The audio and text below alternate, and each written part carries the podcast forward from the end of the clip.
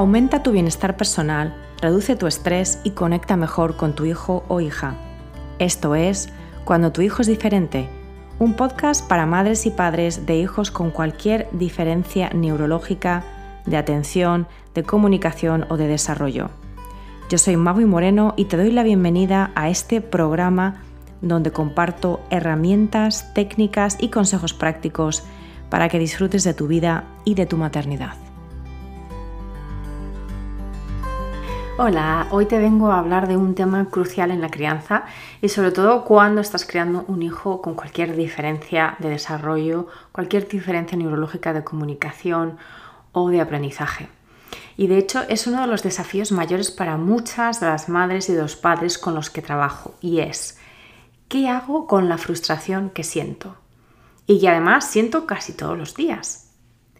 Ejemplos de la vida cotidiana con un hijo diferente hay millones.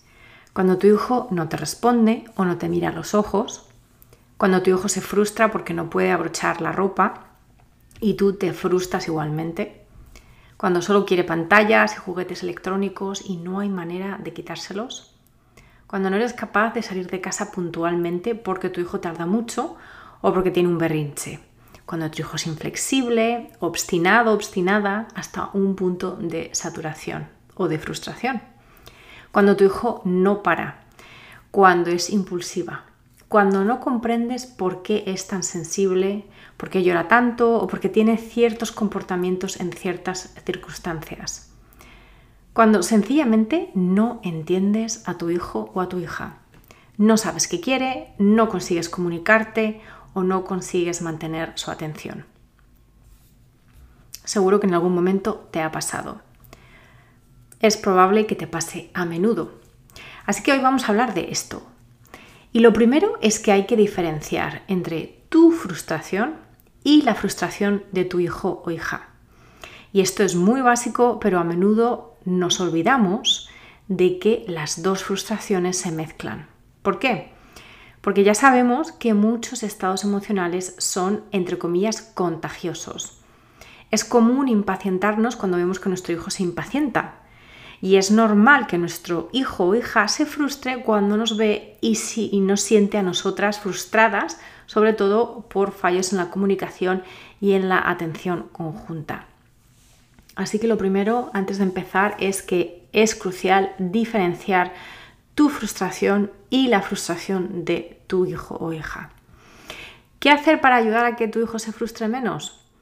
Pues tienes toda una serie de apoyos profesionales que te pueden ayudar. Puede que sea un tema más sensorial, puede que sea un tema más de comunicación y de uso del lenguaje, puede que sea un tema más de rigidez mental y siempre vas a poder eh, trabajar el tema de la frustración de tu hijo, es decir, apoyarle a él o a ella a través de programas específicos o a través de profesionales específicos. También algo que puedes hacer como mamá y papá desde ya mismo es lo que yo llamo la lista ABC. Bueno, que no lo llamo yo, es un, es un, recurso de la terapia ABA y es, eh, y es ABC por sus siglas en inglés, que es antecedente, B, behavior, que es comportamiento, y C, consecuencia antecedente, comportamiento y consecuencia. Entender, esto es como la Santa Trinidad. Entender qué es lo que estábamos haciendo antes o en qué contexto nos encontrábamos, qué es, cuál fue el comportamiento, en este caso obviamente el de tu hijo, y qué pasó después, cómo reaccionaste tú, cómo reaccionó él o ella, cuáles fueron las consecuencias. Esto que va y esto es muy sencillo, esto lo puedes hacer en una hoja de papel o lo puedes hacer como una nota en tu móvil. Esto lo que nos ayuda es a encontrar patrones y a entender mejor las situaciones que le provocan a él o a ella frustración. Y de esa manera podemos llevar a cabo actuaciones preventivas. Y ojo, digo preventivas de prevención, que no es lo mismo que sobreproteger o lo que es igual, hacer las cosas por ellos. No se trata de que si tu hijo se frustra porque no es capaz de abrocharse, por ejemplo, la cremallera, que lo hagas tú por él o por ella siempre, porque así nunca va a aprender. Pero si puedes, primero, eh, llevarle a que le ayude un terapeuta ocupacional o mirar vídeos para ayudarle tú y también puedes llevar a cabo cambios en el entorno para que, por ejemplo, tengas más tiempo y tenga él o ella más tiempo a la hora de ponerse mm, el abrigo y tener que vestirse y tener que subir cremalleras para que no haya tanta frustración, para que haya un poquito más de tiempo. En este caso, en el caso de la frustración de tu hijo o de tu hija, se trata de prepararles o de preparar la situación para minimizar esa reacción de frustración y para aumentar el nivel de tolerancia. Pero en el episodio de hoy te voy a dar algunas ideas prácticas para trabajar tu frustración como padre o madre, porque esto es 100% tuyo y por lo tanto lo puedes modificar. Y vamos a hacer una lista ABC para nosotros también. Te recuerdo A de antecedente, B de comportamiento o behavior en inglés y C de consecuencia. Y esto va de obtener la mayor cantidad de información sobre las situaciones, las circunstancias y las condiciones en las que nos frustramos nosotros como padres. Porque al hacerla te vas a dar cuenta de que se suelen repetir. Y mucho. Entonces, ¿para qué sirve? Pues esto te sugiero que lo hagas durante dos, tres, cuatro días, incluso una semana, incluso dos semanas si puedes. Y esto te va a permitir darte cuenta de que en ciertos momentos estás más eh, propenso o propensa a la frustración. Identificamos patrones y esto nos ayuda a recordar cuáles pueden ser esos momentos más difíciles del día y tener así más posibilidades de neutralizar nuestra frustración, nuestra reactividad. Y también nos permite ser más amables con nosotros mismos, y criticarnos menos por sentir esa frustración. Te voy a dar un ejemplo que me ocurrió ayer mismo a mí. Y es que eran las 5 de la tarde, mi hijo había estado viendo la televisión después de, volver a casa de un campamento de verano. Ya no quería que viese más televisión, le estaba intentando ayudar a montar una red de golf para que saliese al jardín a jugar al golf porque le gusta mucho, pero al mismo tiempo yo estaba pues poniéndome un poco nerviosa por la hora y por el hecho de que tenía que empezar a preparar la cena. Y además es una hora que en mí es una hora difícil porque suelo estar cansada y suelo, bueno, pues tener en mi biorritmo es un momento de cansancio para mí. Entonces, esto hay que tenerlo muy, muy presente. Yo misma me olvidé ayer mismo que no era el mejor momento para empezar a montar ni una red de golf ni empezar a hacer nada nuevo, porque era pues un momento malo para mí, porque estaba cansado y también para mi hijo, ¿no? Entonces, lo segundo es darnos cuenta de las creencias que se esconden detrás de nuestra frustración, que suelen ser cosas como esto no debería de ser así, mi hijo debería talararará, yo no debería tarararará. La palabra debería es como la palabra clave, que se esconde detrás de la frustración. Entonces, ¿cómo nos damos cuenta de estas creencias? Volviendo a esa hoja ABC. Y aparte de entender nuestros patrones de comportamiento, nuestros momentos difíciles del día, etcétera, etcétera, etcétera, esos gatillos que nos hacen saltar con frustración y con irritabilidad, esa hoja también nos va a ayudar a identificar lo que estábamos pensando en ese momento que nos frustramos. Y esto lo tenemos que hacer una vez que haya pasado el momento de crisis. Se trata de recordar qué es lo que estabas pensando en ese momento. Entonces, volviendo a mi ejemplo, yo estaba pensando, soy una mala madre porque después de todo el día de campamento le he dejado que vea la tele dos horas y aún así no he acabado todo lo que tenía que hacer de trabajo y ahora encima me toca hacer la cena y este niño no se entretiene con nada y chun, chun, chun. Entonces, ¿qué se esconde detrás de este rollo mental? La creencia de que no lo estoy haciendo bien, de que soy un fracaso. Y claro, a la luz del día, después esto pues parece una exageración.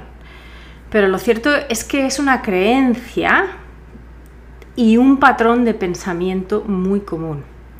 La creencia es, tengo que ser perfecta, Y el patrón es, mira, mira todas las maneras en las que no eres perfecta. ¿Lo ves? No eres perfecta. Y además estás a punto de perder los estribos. Esta es mi creencia, este es mi patrón de pensamientos con respecto a este ejemplo de mi vida cotidiana. Me suele pasar cada vez menos porque soy muy consciente de esa creencia y de a dónde me lleva. Para ti puede ser una creencia muy diferente, pero quiero que te quedes con este mensaje. Eso es lo que tenemos que cambiar. Y básicamente nos tenemos que deshacer del peso que nos trae esa creencia y que nos hace frustrarnos, irritarnos y reaccionar en momentos en los que si no tuviésemos esa creencia mm, seguramente los gestionaríamos de otra manera, sin tanta frustración. Lo tercero es aceptar. Aceptar que la frustración tiene una función positiva. Te está queriendo decir algo para que cambies algo en tu vida. La frustración viene para decirnos que algo no funciona. Si surge mucho, es porque ese algo que no funciona sigue sin funcionar, porque no lo hemos cambiado o porque no hemos hecho las paces con ello, si no lo podemos cambiar. Y aquí es fundamental entender que hay tres tipos de asuntos. Los tuyos, sobre los que tienes poder, tus pensamientos, tus emociones, tus acciones y tus reacciones. Y los factores externos, sobre los que tienes algún nivel de control, como por ejemplo a qué hora te vas a dormir o lo que comes. Luego están los asuntos de otra persona, que son sus pensamientos, sus emociones, sus acciones y reacciones, sobre los que tú realmente no tienes control. Y los factores externos que les afectan a ellos, a esa otra persona, sobre los que a veces podemos tener algo de control dependiendo de lo que sea. Y la tercera categoría es los asuntos de la vida, del mundo, de Dios, de la energía cósmica, de los cambios sociales o políticos o de lo que lo quieras llamar. Esos son los asuntos sobre los que ni yo, ni tú, ni otra persona tenemos control. Son los factores medioambientales, si llueve o no, si hace frío o si hay un golpe de estado. Entonces ahora te pregunto, ¿el origen de tus frustraciones a nivel diario son sobre qué tipos de asuntos? Y esta es una pregunta muy importante. Y ya sabes lo que te voy a decir. No te frustres por lo que tú no puedes cambiar, porque eso es una pérdida de tiempo y energía. Si te frustras porque no entiendes a tu hijo, pasa más tiempo observándole, considera usar métodos alternativos de comunicación, invierte en terapias de lenguaje, busca soluciones tanto de apoyo a él o a ella como de motivación interna para ti. Lo mismo si te frustras porque tu hijo no te entiende a ti, pero empieza aceptando que esa frustración tiene una razón de ser. Ahí hay algo que merece ser estudiado, modificado y aceptado. Si te frustras porque tu hijo es como es, lo llevas mal. Y te lo digo así de claro, porque tu hijo es quien es. Y no se trata de cambiarlo, sino de ayudarle en los desafíos más prácticos para mejorar su vida, la calidad de la interacción y la relación contigo, como su madre o su padre. Así que te resumo. Entiende que la frustración es contagiosa. Separa lo tuyo de lo de tu hijo o hija. Identifica el mensaje de cambio que te trae la frustración y actúa para llevarlo a cabo, pero siempre desde la aceptación de que hay cosas que son tuyas y que puedes por lo tanto cambiar, hay cosas que no son tuyas y no puedes cambiar. Así que ahórrate disgustos y precisamente frustración en este último caso. Y ahora para acabar te cuento lo que saqué en claro de mi episodio de frustración de ayer. Primero, a nivel situacional, que era muy mala hora, eso ya lo he comentado antes. Y tanto yo como mi hijo estábamos cansados e irritables. A modificar entonces, pues que a esas horas no debería de intentar nada nuevo, ni montar redes de golf, ni empezar un juego nuevo que no sé las reglas, ni estar en mil cosas al mismo tiempo, el famoso multitasking. Segundo, que tengo que seguir prestando atención a mi autoexigencia, esa creencia de que tengo que ser perfecta. entonces a modificar. O hago la cena o juego con mi hijo, pero no puedo estar a todo. Y exigirme eso por un sentimiento de culpa y de autoexigencia es una receta para la frustración constante. Así que o elijo dejarle ver la tele para poder hacer la cena sin sentirme culpable, o pospongo la cena o pido pizzas a domicilio si decido jugar con él. A menudo la frustración viene de no aceptar que o no está en nuestras manos o tenemos que decidir. Y decidir supone hacer algo y dejar de hacer algo. Y eso a veces nos puede costar mucho. Así que espero que este episodio te haya aportado valor y te haya hecho reflexionar sobre la frustración en tu vida si es así, por favor, ayúdame a llegar a más mamás y papás en nuestra situación compartiendo este episodio. Me puedes etiquetar en redes, en Instagram o en Facebook. Puedes dejar un comentario o una reseña en la plataforma en la que lo hayas escuchado. Ya sabes que todo esto contribuye a aumentar la visibilidad del programa y es más fácil que otros padres lo encuentren. Si tienes cualquier comentario, duda o pregunta, me puedes escribir directamente a mi email que es maguimoreno.icloud.com. Como siempre, te deseo presencia con tu hijo, presencia contigo mismo y una vida plena. Gracias por escuchar cuando tu hijo es diferente. Para no perderte ningún episodio, suscríbete en tu plataforma de podcast favorita o en YouTube. Si este episodio te ha aportado valor, por favor, compártelo con otras madres y padres en la misma situación. O deja un comentario o una reseña para aumentar la visibilidad de este programa y que pueda llegar a más gente como tú y como yo en busca de apoyo. Si quieres saber más de mí, de mi trabajo y acceder a recursos gratuitos como el kit de primera ayuda, visita mi página web maguimoreno.com.